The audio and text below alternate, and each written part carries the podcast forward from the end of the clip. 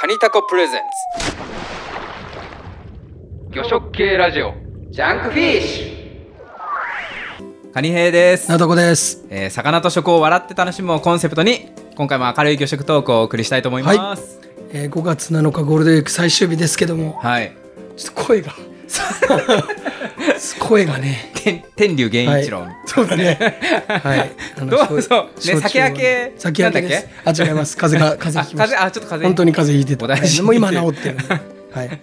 まあちょっと帰省したりなんだりしてましたけど、え、かみさんはゴールデンウィークは楽しみましたか？うちもうちもね家族がちょっと風邪ひいたりとかであそうか体調悪かった実は結構家にいて、ホットプレート料理をね楽しんでああ、サワラのちゃんちゃん焼き。あそうサワラちゃんちゃん焼き作ったりとか、たこ焼き作ったりとかしてホットプレート料理いいねおっていうなんかいつか特集したいなって思うぐらい。次回ホット熱量ははいあーなるほど。ホットプレートだけ はい。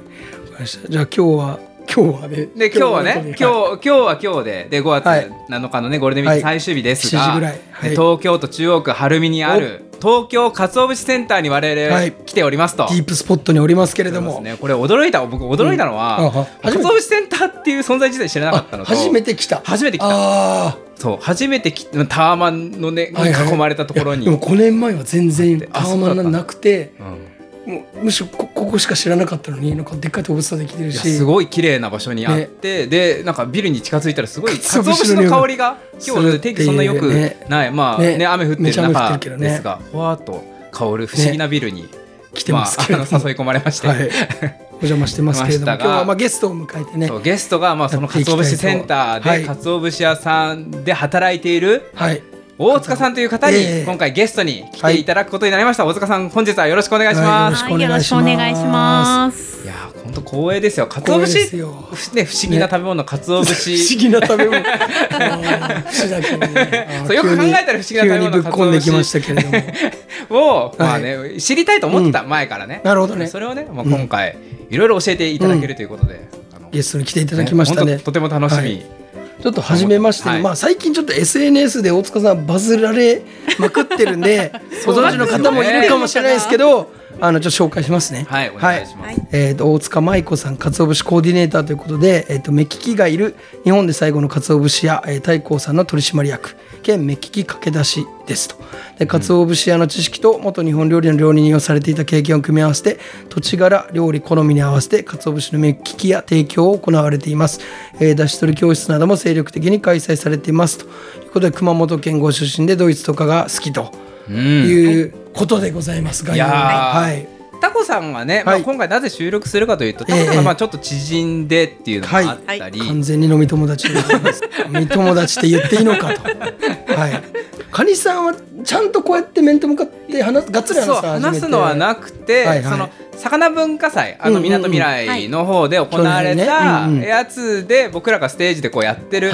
ところを、まあ、はい。正面にねそのはい大塚さんはその太古の鰹節削り教室とかはい、な体験をね、やっておりました。やられててでそこでちょっとねお話しさせていただいて、うん僕たちがあの子供たちに襲われてるそう襲われてる時。にニヤニヤしながら見てました。あの横浜でね。そうあのイベントの中で、はい。僕実はその鰹節を削る方僕もあんまりよく知らないから、はいはいはいはい。体験してみたかったんですよね、はいはい実は、はいでも昼ぐらいに行ったらもうねあの体験めちゃくちゃ盛況で。盛況でもう、ほ終わってることが多く終わってはい、あの前大行列。前回も前々回もなんか早々に終わってましたよね。はい、もうちょっと人数が大行列できちゃって対応しきれなくなっちゃまあって。あのイベント全体的にも絶対そういうとこありましたけどね。ントで、はい。みんなだから削りたいんだよね削りたいんだよ。やりたいみたいですね。子供たちも。いやいやはいまあ、そんな感じの関係性ですが、うん。今回はねこういうまあいろいろ鰹節に関してはい話していただけるということで、うん。こういうコーナーではい。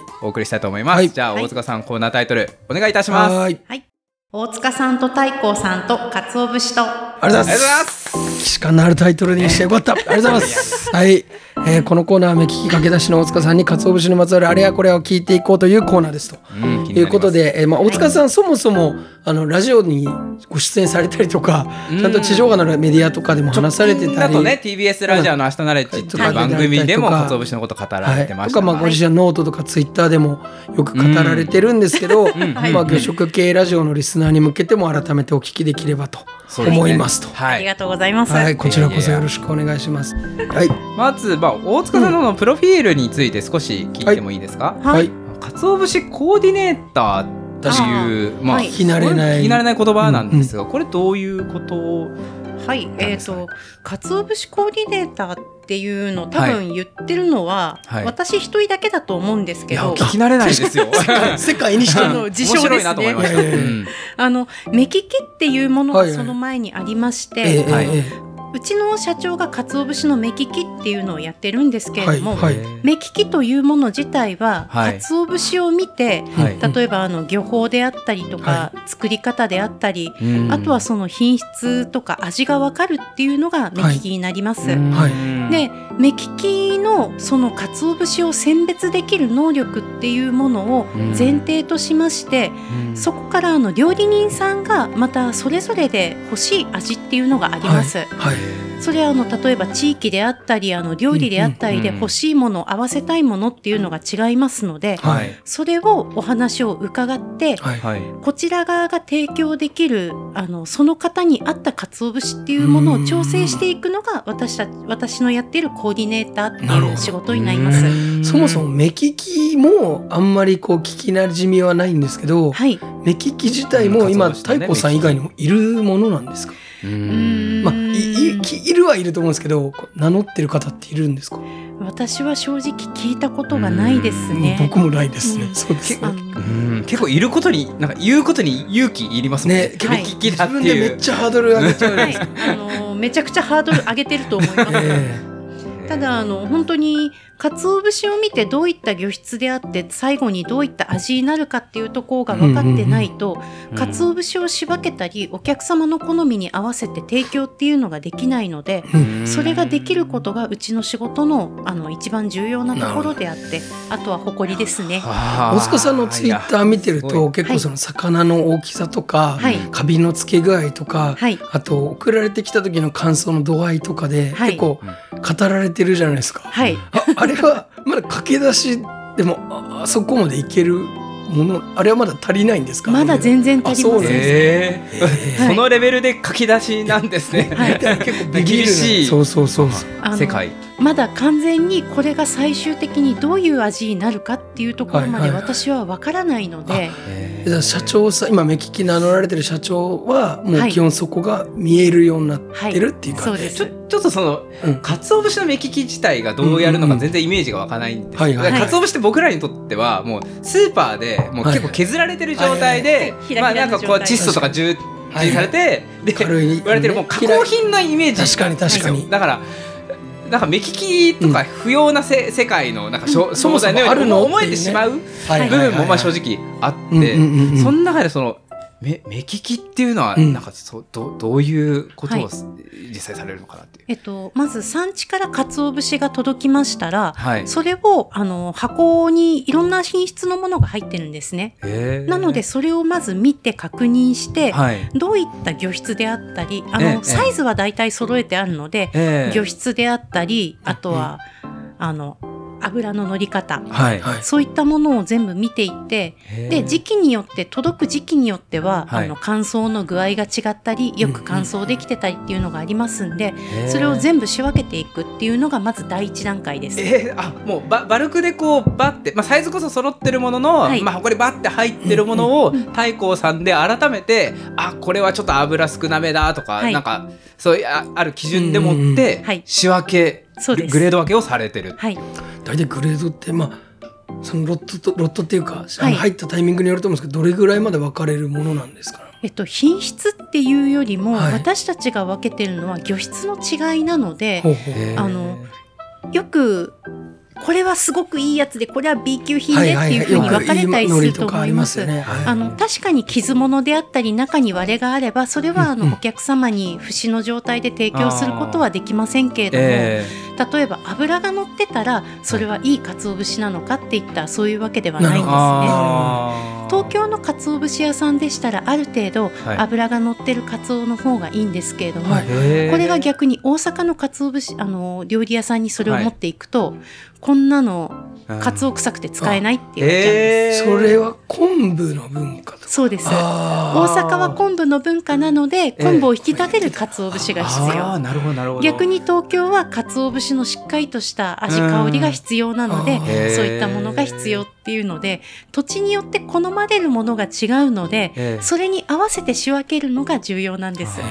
えー、なるほど。そそもそもその仕入れていらっしゃるその鰹節っていうのは、はい。あの一本釣りで取られた、はい。あの鰹によって作られた本枯節って言われるはい。カビ付けをして,、もう水をめちゃくちゃ吸い取った、はいはいなんか薄茶色の、あのそうです。ぼっこというかぼっこじゃないな、なんていうか。あの塊ですね。塊ですよね。ぼっこって言うの？それは何？それは静岡えそれ北海道北海道のぼっこっていう棒のことね。ああそうなんですよね、うんうんはい。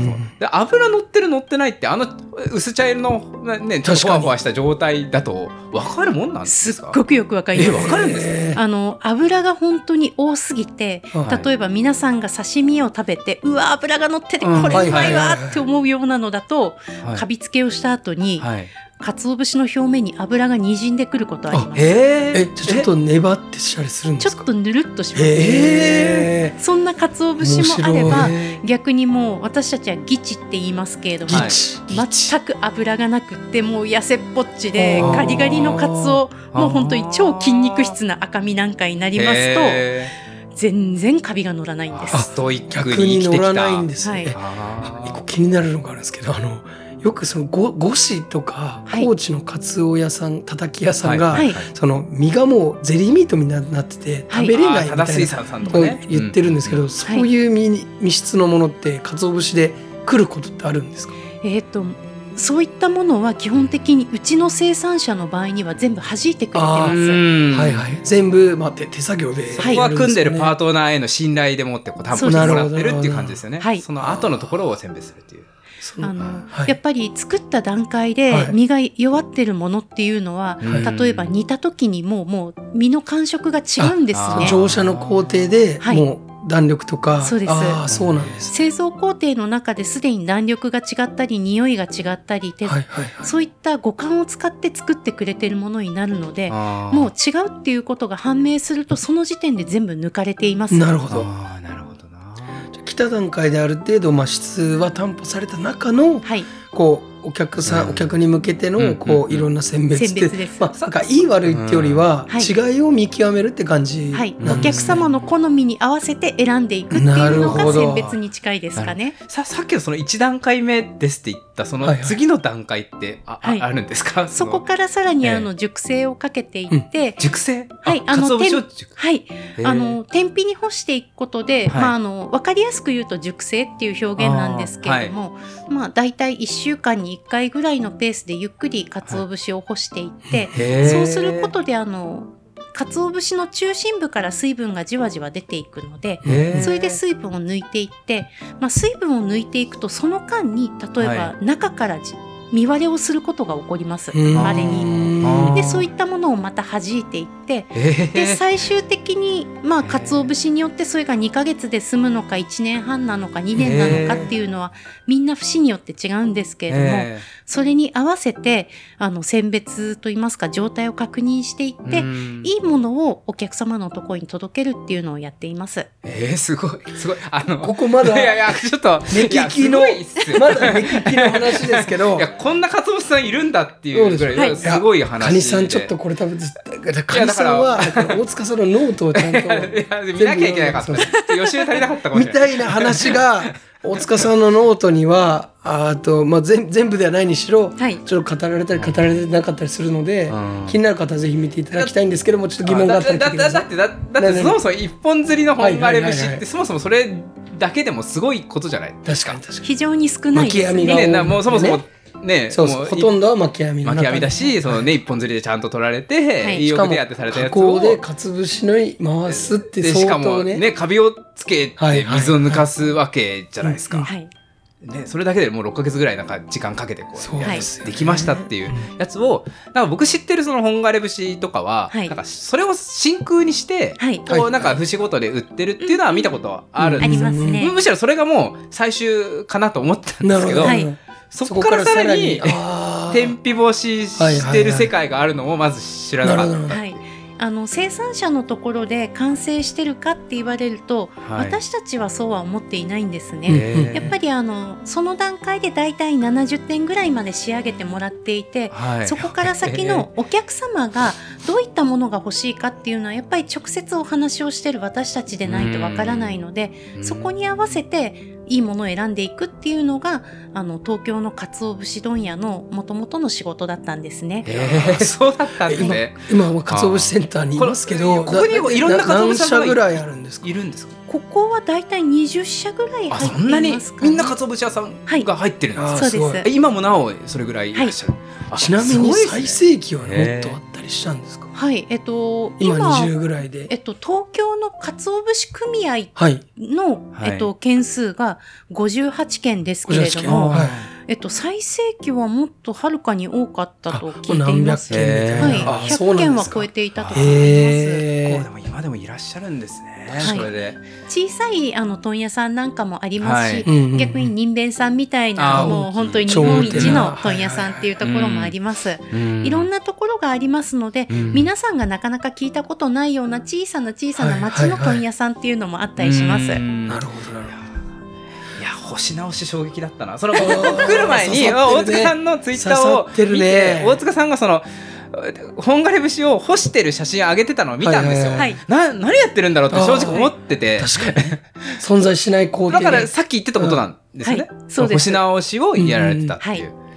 い。や 確かに。めちゃめちゃ重労働ですよね。だってえ鰹節そのえっ、と、まあ、鹿児島からはい。送られてきた鰹節ってそそれこそ一箱何キロとか企画決まってるんですか、はい、一応一箱20キロになります。で、それが、あの、大体、うちの場合は、はい。本枯節に関してはは、い。月1回ぐらいのペースで入荷させてもらってるんですけどうちの場合は、あの、取引先が1件しかないのでそこから、あの、全量入れてるもんで、いやすごい。あー。1ヶ月に1回だけ入れさせてもらってるんですけど、まあそれはその時によってちょっと入ってくる量違うんですけど、多ければ20ケースとか30ケースとかして、で、それを干して。それを全部開け選て別しでて、はい。あのなんか写真ほらツイッター見た見た見た見た、見てさうん。全部出して戻して。綺麗に並べて、はいいやいやー超重労働。よ。すごいですそうね。なんです。へえ。でなんか本当太鼓さんそのいろんなとこで取材もされてるのでその辺の、えっとまあ、宮下さんっていう、はい。えっと枕崎のは鰹節のある生産者さんの、えっと、エピソードもめちゃくちゃ面白いので、あ、そうなんですか。ぜひググっていただきたい。それもそれも聞きたいところですが、まあ、はい。せっかくなんで大塚さんの話もじゃあそうそうそう。もう少しだけ。コーディネーターの話。僕もそっちも聞きたいな もう宮下の話もめちゃくちゃしたいんですけど。宮下さんの話 めっちゃしてほしいんですけどそうですね。ググってください。そうですね。はい。じゃあ大塚さんの話はいを聞かせていただきますと、はい。大塚さんこう太閤さんに来られる前は料理人さんとして働かれてたん一応なんか料理人やってましたね。どうそう控えめな言い方ですけど、いやいや日本料理の料理人だったんです。か。地とかその辺ですか？はい、あの築地のまああめっちゃ築地。あの、はい。ちっちゃい小料理屋さんでやってましたね。そこにあの私は社会人からいきなり料理人になったので、あの勉強とかどっか学校行くとかではなくて、そこでへ教えてもらってるような感じなんですけど、はいーへそこからあの料理人人生をスタートさせまして、だいたい6年ぐらいーですかあ長いね。ですね。結構長いあーでその太閤さんとの出会いというか鰹節の世界に飛び込むきっかけって何だったんですか、えっ、とまあ太閤と一番最初に出会ったきっかけっていうのは、はいあのこれは非常にええ。ある種黒歴史的な感じなんです だったら P 言える範囲で。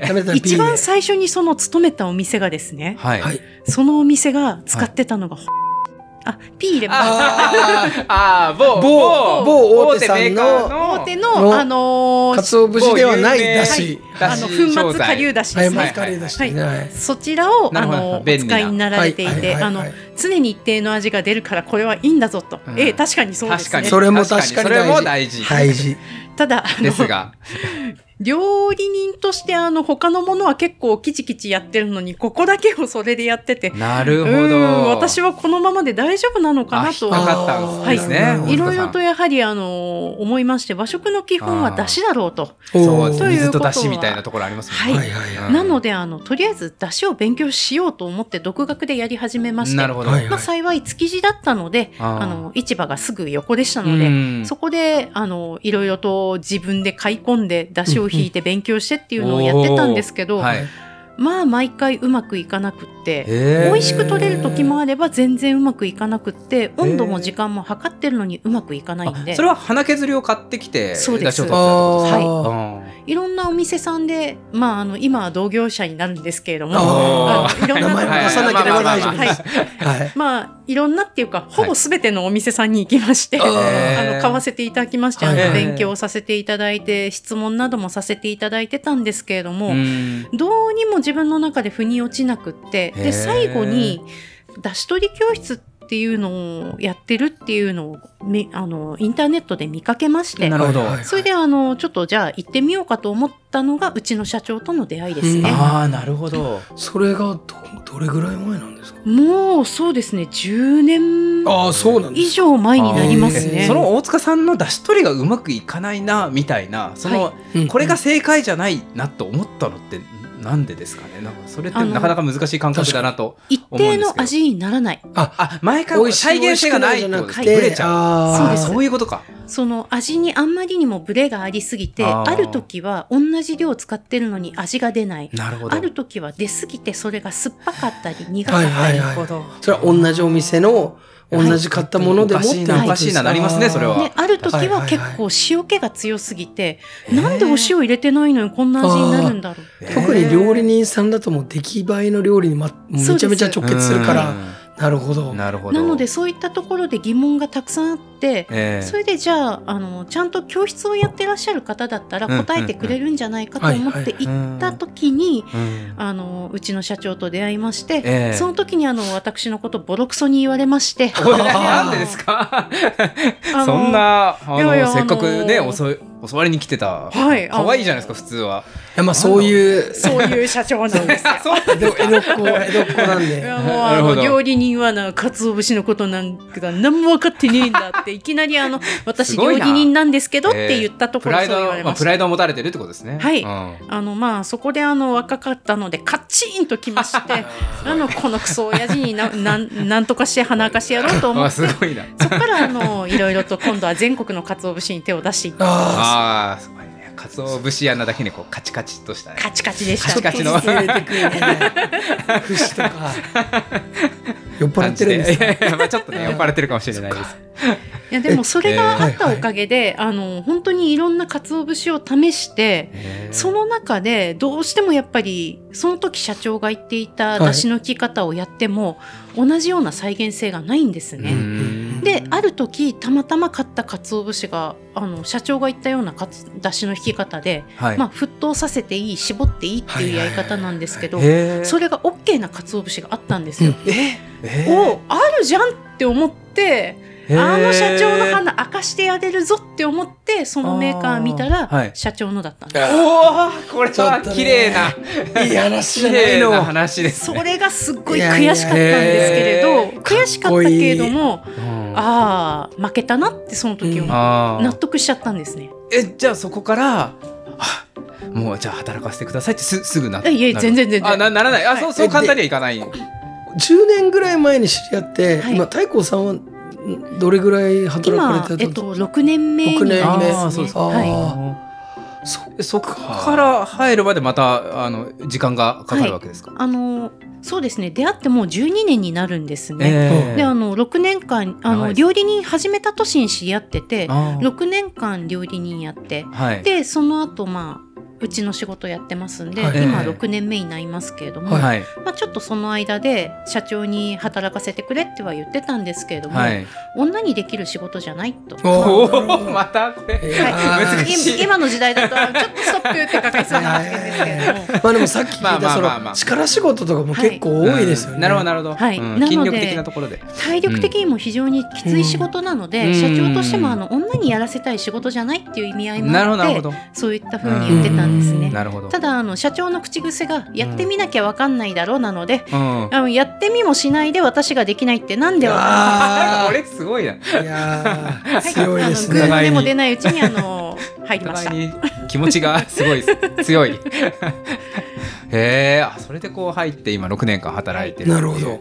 そうですよね。今6年働かれて結構まあその鰹節についての知識もつけたうんけれど、ななんで駆け出しなんだろうっていうところはやっぱそういう社長だからっていうところはある。社長はああったらまあ、ええ。ああっていうかあの、はい。先代も、まあ、伝説の目利きというか、はい。まあ、大光さん自体、まあ、僕が言ったらあれだけど、ええ。大光さんが結構歴史があって、えすごい目利きというものを大事にしていくつないでつないでできた個人的にはやっぱそのた太鼓ファンの一人としては、うんなんか大塚さんという人が入ってくれて、今取締役になられてるんですけど、っぱなんか目利きに見な見習いになってるのが、うん。超すごいああそういう世界。バトン渡ってる感あああなるほどなるほど。そうそうそうへでその中でコーディネーターっていう、はい。なんか役割は多分その大塚さんじゃないとできない肩書きというか、え名乗り、そう料理人をやってた経験がそれがすごいなっていうのはすごい、うん。はい。でコーディネーターっていうのはさっき言ってたその、まあ、東西とか、はい。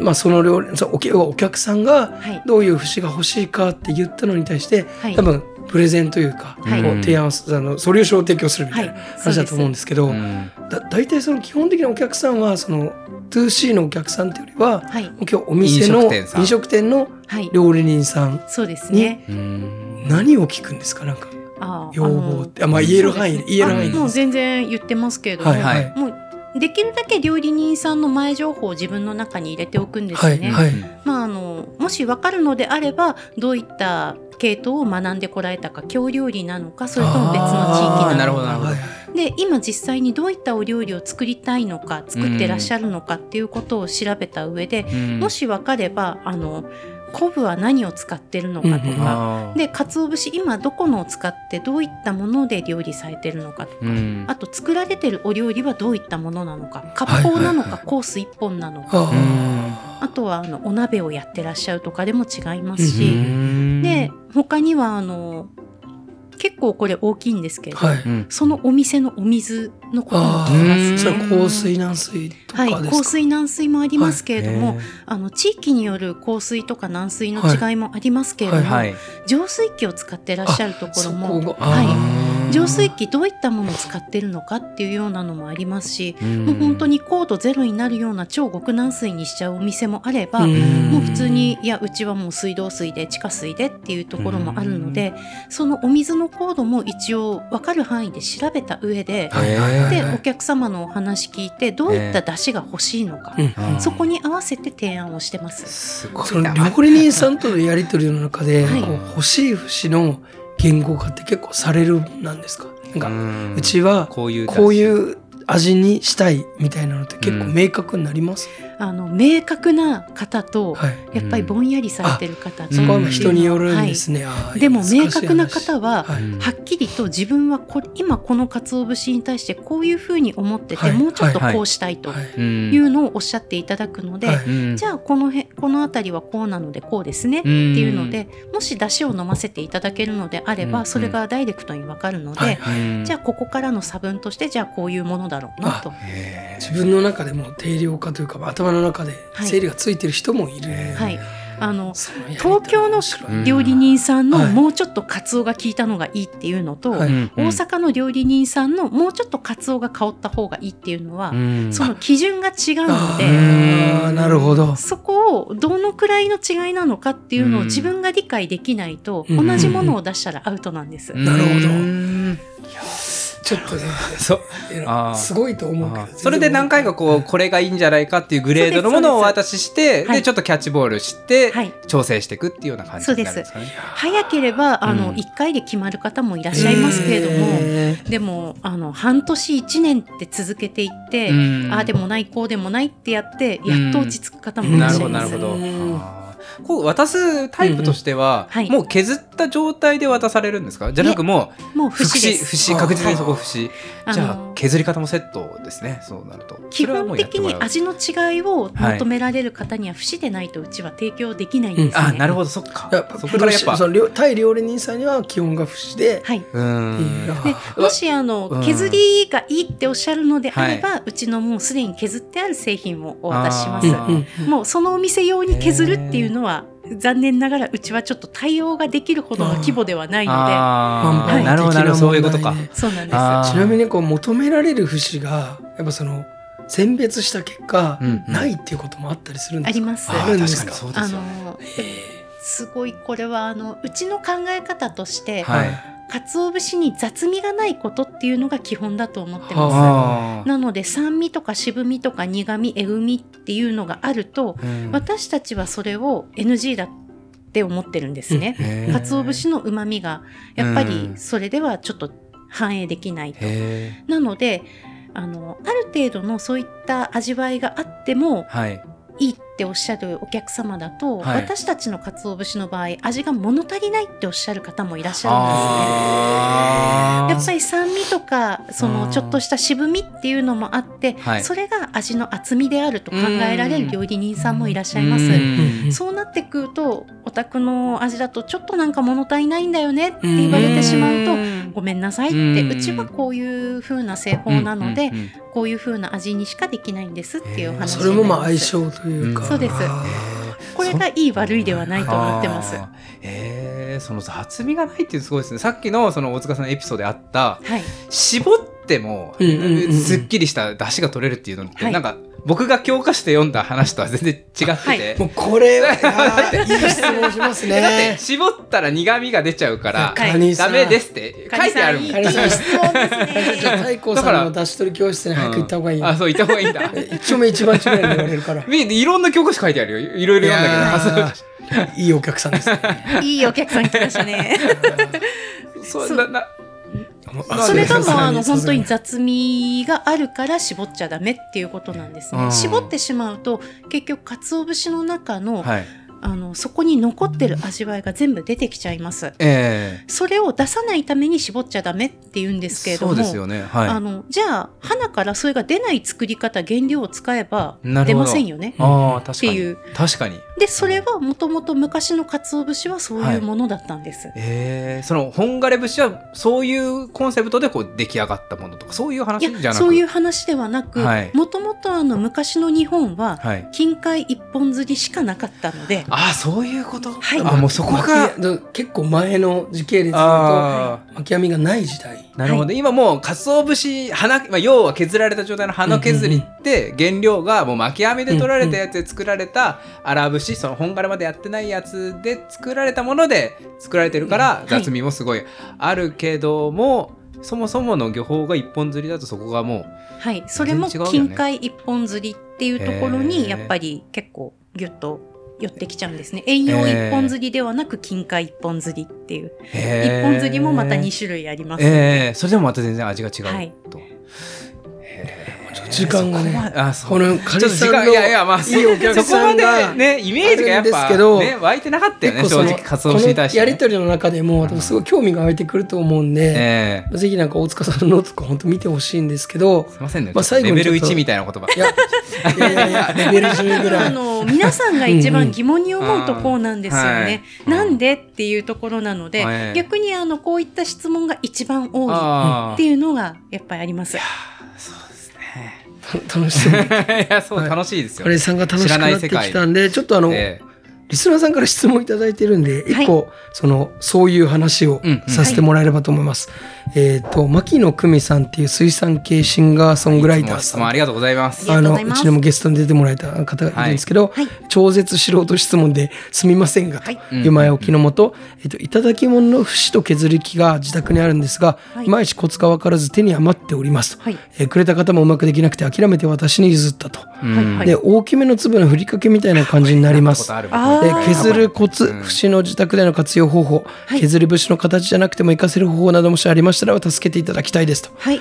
いうことなんですけど。えっ、と、はい。これ一番多いお悩みですね。なるほど、うん。はい。あの実際にはい。削った時につぶつぶになっちゃうっていう方は、はいあのほとんどの場合が、はいだいたい9割5分の確率で、はい。鰹節削り器の刃が出過ぎています。なので刃を引っ込めてください。なるほど。うんはい、あのもう全く削れないぐらいまで引っ込めてから、うん。そこから刃をちょっとずつ出して、あの削れるようにしていってください。うん。はい、であのもしつぶつぶで出てきちゃった場合にはあの別に鰹節で味は変わらないので、はい。だしで引いていただければもう美味しく召し上がっていただけます。なるほどあであの鰹節削り器の刃の出し方とか調整の仕方っていうのは、い。うんうん。私があのノートの方で書いております。そうだったね。はい、あのうん。鰹節削り器であの取扱説明書鰹節がうまく削れない方へっていうところでうんあの鰹節が本当につぶつぶになっちゃうとかっていう方に向けて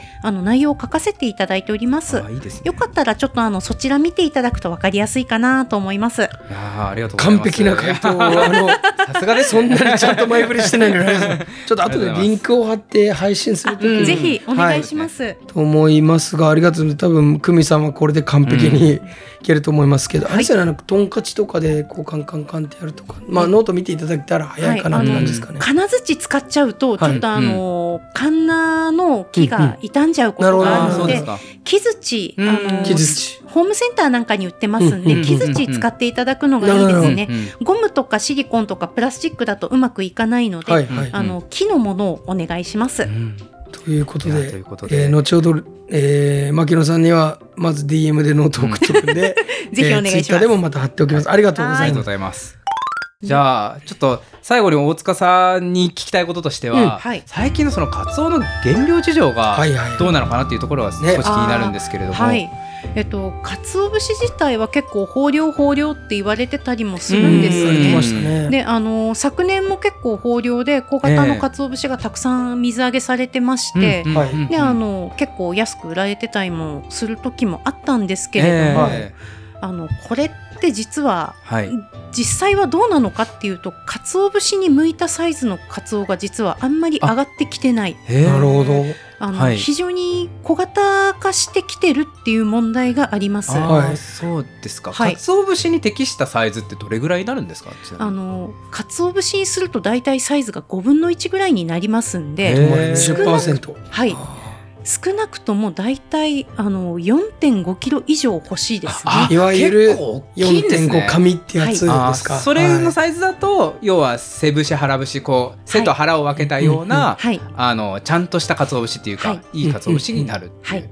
あ結構大きいですね。結構大きめですね。ええ6キロから8キロぐらいだとうちはもっと嬉しいんですけれどもなるほど。1羽来てるの結構2キロぐらいのカツオが、まあです割と多いはい。イメージありました。大体2キロから2.5キロぐらいのが亀節って言って半身で作られる鰹節が多いんですけれどもええ。だんだんそういった小型化の傾向になってましあて。これあの巻き網で取ってるんですけれども、はい。結構あの産卵場に近いところにどんどん行って取るようになっちゃってるんですうね。それって成長してる魚がいなくなってきてるっていう状態なんじゃないかと。なるほど。あんまりあの本来大人になるはずの魚を取ってきている状況になりつつあることにはいはいはい。私はちょっと危惧を覚えているんですけれども。これが実際はあのあまりまだ話題に上がっていないというのが、はいはいはい。確かに。なんかそのカツオの資源について語るときにカツオってまあ世界資源みたいなもんじゃないですか、はい熱帯亜熱帯のまあねなんか太平洋の真ん中ぐらいで、こう暑い暑い海域のところで生まれおぎゃー生まれて、それがまあなんか台湾とか、はい。いまあ、いろんなルートで日本に来て、はい。で日本で取られてさらに成長してこうなんだろうその亜熱帯とか熱帯に戻って産卵してみたいな、はそういうなんか結構グローバルな生き方してる中で結構なんか漁獲量自体は安定してる資源だなみたいによく語られるんですよね、はい。だから僕はなんかしかも MSC 認証とか取ってる漁港とかすごい増えて、確かに。結構カツオ資源はうまくやれてんじゃないかなって印象を抱い正直抱抱いちゃうんですよ、はい。ネットとかの情報だと。あそう。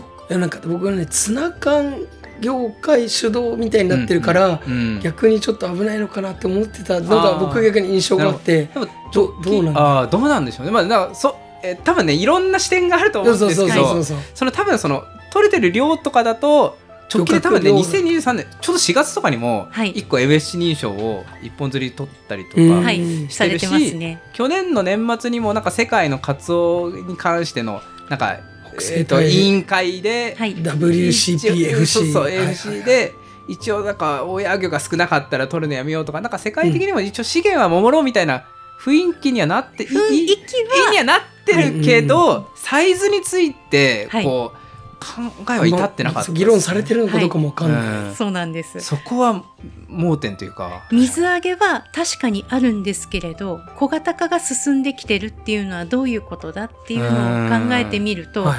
それは大きな魚が取れなくなってるからこう小さい魚を取っているっていうことなんではないでしょうか。そうですね。でもし MSC とかさその資源量を把握するには、うん。結局何歳の魚が多くて、うんうん。成熟してるしてないっていうのもちゃんと見てるはずだから、うん。多分だかつお節屋さんが見る視点と、加工屋さんが見る視点はまた違うのかなっていうのもあるんだけど、うん。うん一本釣りでいいってなるとさ、ん。結構いい話だと思うから、うん。そうですね。所感とつながらない部分そうね。うはん。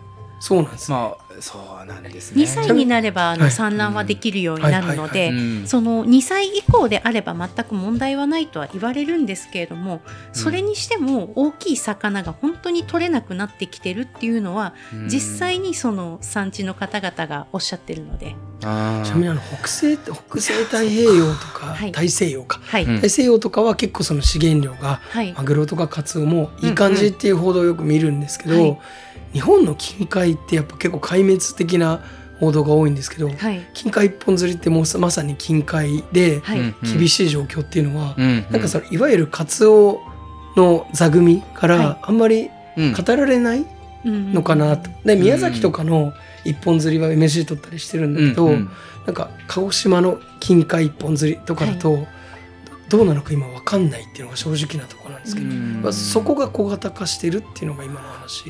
そこも若干小型化してきてあますね。そうですか。うん。あとはあの黒潮の蛇行も大きくなってきてますの数で。年あったやつ、あーそれもあってあのやっぱり今まで取れてた海域で取れなくなってるとか、はい。うんあとはあの今まで来てたような魚群が違う魚群違うサイズのものが来るようになったとかっていうのも聞きます。うん。なるほどそうね。これまあそうさっき生まれてるのが熱帯熱帯だから、うんうんうん。そのそこで結構巻き網みんなしちゃってちっちゃいやつ取っちゃってるんですよね、それなんか MSC とかを取ったりはい。うんうんうんもしてるから、なんかそれ本当に資源、まあ、資源的にいいいいいいっぽく取ってるんですけど、日本からしたら、ね、近海のその一本釣りうんうん。をする前にもう取っちゃってるってことになるから、はい。本当はそれを牽制したいんですけど、はい、今までそれを牽制しようとしたら日本側の資源管理どうなんじゃって突っ込まれるから、はいはいなかなかそうなんか うまくそれをうん。指摘できなかっす。たみたいなところがあって、ではい。最近なんかそこの金貨一本釣りをちゃんとやってるぜみたいな認証をみんな取り始めてるから、はい。やっとその国際的に俺らちゃんとやってるからちゃんとしてくれよみたいなのを言えるようになって少し世界的な議論が前進したみたいな印象は抱いてはいますそうですね。去年初めてじゃないですか。ですです。うん。エリア間の漁獲規制の合意が取れたのがうん。2022年が初めてそうそうそう。だからまあこれからまあいい方向に行ってほしい。うん。あとはやっぱサイズについても注目していかなきゃいけない確かに。のかなっていうのはちょっと盲点だったんです。ごく、はい。うん、勉強になる話でしたね。もう一つ確か、えーとまあ、あの今の資源の話と、はい。まあ、魚の扱い方あー。ああまあ味にも直結すると思うんですけどそそうですね。うんの辺のお話も伺えればと思います。あの結局鰹節の原料になるところでうちが金貨一本釣りの鰹を使うっていうのの理由として、はい。あの非常に味が変わってくるんですね。うん。あのやっぱり金貨一本釣りで釣った魚を使っていますと、うん。魚自体の味わいがすごく残っていますので、うん。鰹節にした時にも非常に美味しいんですね。うん。旨味がたっぷりと出てくる。うん。ところがあの魚自体を、まあ、巻き網などでわさっと取っちゃいますと、うんどうしてもあの下の方にいる魚は、うん。あの押されちゃってそれで圧死しちゃったりとか、うんでカツオって回遊魚であの非常に体温の高い魚なので、はい。それがあの泳げない状態でこう網の中でぐるぐるぶつかっちゃいますと、うんもうあの体温がすごく上がっちゃって、うん。で身が焼けちゃうとか、うん。そういったこともあります。うん。なのでそういったことを極力ないようにやっぱりあの魚自身の命もらって私たちは鰹節作らせてもらったり、うん。あとは料理をしてますので、うん。そういった部分を忘れないように魚の命もらってるっていうことで、うん。あの丁寧に扱ったやり方をしてあげてほしいなっていうのは思うんですね。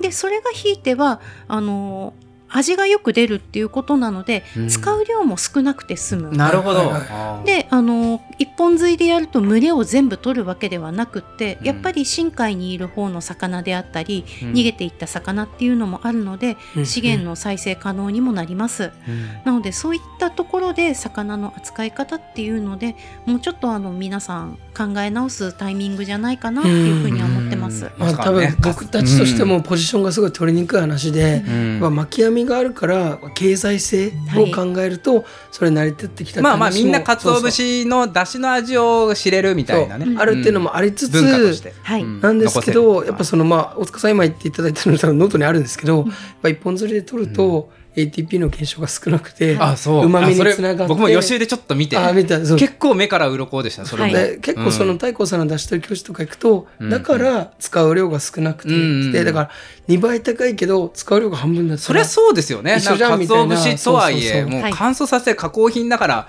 そこまでやっぱ思いがなかなか至ら至らない。よくよく考えるとそれはだってうまみを足さない限りはうまみってね増えないよねみたいなはい。根本としてあるから。そうそうそう結構なんかロロジカルにうん。分かる話なので、うん。まあなんか巻き網か一本釣りかって結構業界団体のなんか対立構造になっちゃうんですけど、まあなんか選択肢としてはうん。一本釣りに思いませて、うん。味も味もそうだしっていうのは多分大事なところなんで、うん。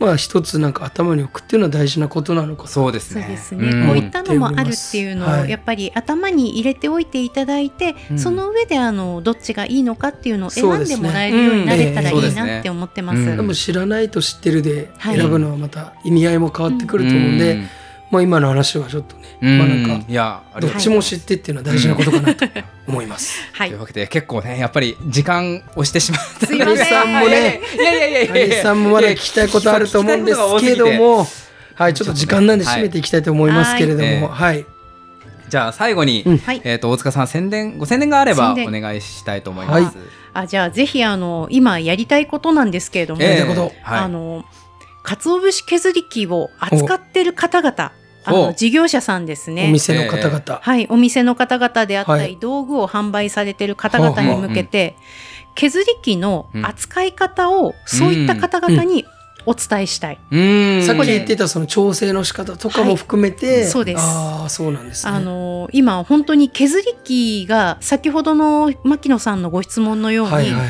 うまく削れないっていう方が多くて、うん。でその結果結局鰹節から離れてるっていうパターンが非常に多いので、なるほど。うん。なんでこういうふうになるのかっていうのをきちんと説明して扱い方を教えて差し上げられるようになれば、うん。そこからさらにあの鰹節を使っていただけるようになると。うんいうことで、あのぜひともその取り扱いをされる方にはあの教えてますのでいつでもご連絡くださいといいです。ね。これはな大塚さんににこうなあるある程度人を集めて、はい大塚さんこう教え方会みたいにやってくださいって言ったらやってもらえるもんなですか？もうん喜んでやります。ああのね先日はあのちょっとかっぱ橋のあ某ーまあ道具屋さんで、はい、あのちょっと教室をやらせていただき。ましたので、ねあいいですね。はい。じゃあもうちょっとそそこまで濃いリスナーがいるかわかんないんですけど。あでも結構あの 水産関係はいるいらっしゃるリスナーさんもいるんですけもどうぜひともぜひとも興味ある方いたら、えかつお節削り器クラスターの方、えーぜひ。その連絡先の窓口的にはツイッターでいいんですか？はい、ツイッターでも大丈夫ですし、うちのあの会社のお問い合わせの方からいただいても大丈夫です。寧でありますね。さんでうんそう調べていただい会社のうん。て、フォームからそうですね。もうあのええ。ここに関しては熱いのでいくらでもご質問いただければやります。いいですね。お待ちしてます。ありがとうございます、やでは。大塚さんありがとうごあざいました。じゃあまああありがとうございました。のゲストの大塚さんへのご感想ご意見